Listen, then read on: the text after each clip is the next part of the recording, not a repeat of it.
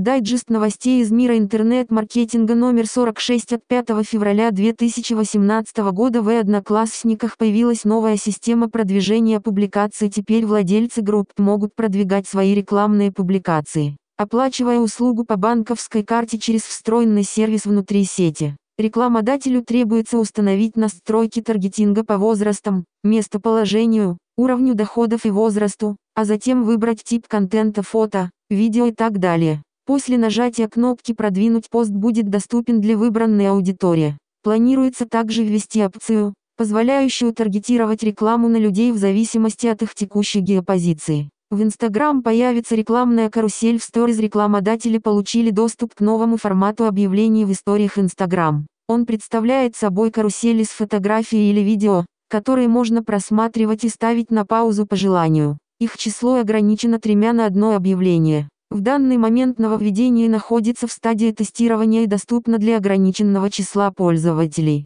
Новая функция в MyTarget анализ эффективности слайдов Теперь в MyTarget можно выгрузить статистику по просмотру слайдов. В соответствующем разделе стала видна информация по кликам на слайды карусели. Таким образом, теперь можно посмотреть эффективность показа каждого отдельного слайда. Еще одно нововведение – это возможность таргетировать рекламу на тех пользователей, которые посмотрели рекламное видео менее чем на 50%.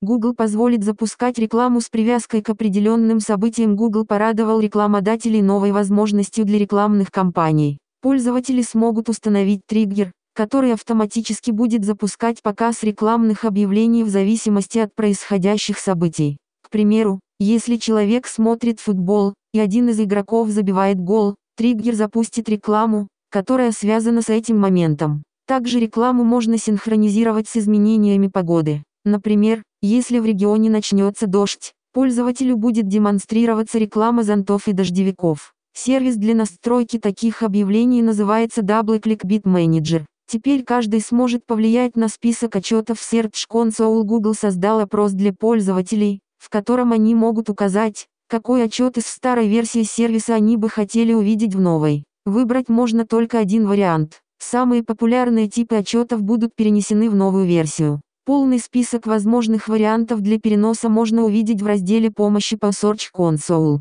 Google усовершенствовал PageSpeed Insights инструмент для сбора информации о пользовательском опыте был обновлен. Ранее в нем можно было посмотреть статистику по всему миру в целом. Теперь юзеры могут разделить информацию по регионам и провести детальный анализ. Как пример использования компания привела данные по преобладающим типам соединения для выхода в интернет. В Японии пользователи чаще включат 4G, а индийцы заходят все через 3G. Инстаграм планирует добавить видеозвонки. Социальная сеть Инстаграм проводит тестирование опции видеозвонков. Эксперты обнаружили иконку видеокамеры в правом углу при открытии чата с конкретным пользователем. Представители Инстаграм пока не делали официальных объявлений, Поэтому дата добавления новой возможности для всех пользователей пока неизвестна. Директ отказывает в публикации 0,8% объявлений на этапе модерации рекламных объявлений в Яндекс.Директе, 0,8% из них не проходит по неизвестным причинам. Согласно рекламной политике сервиса, 15, объявлению может быть отказано в публикации без объяснения причин. Это может быть связано с тематикой рекламы, ее содержанием и иными параметрами. Таким образом Яндекс старается улучшить качество рекламы, делая ее наиболее полезной для пользователя. Чтобы понять, почему был получен отказ, рекламодатель может перейти по ссылке «Как исправить» либо обратиться напрямую в клиентский отдел. Подписывайтесь на наш YouTube канал SEO XL.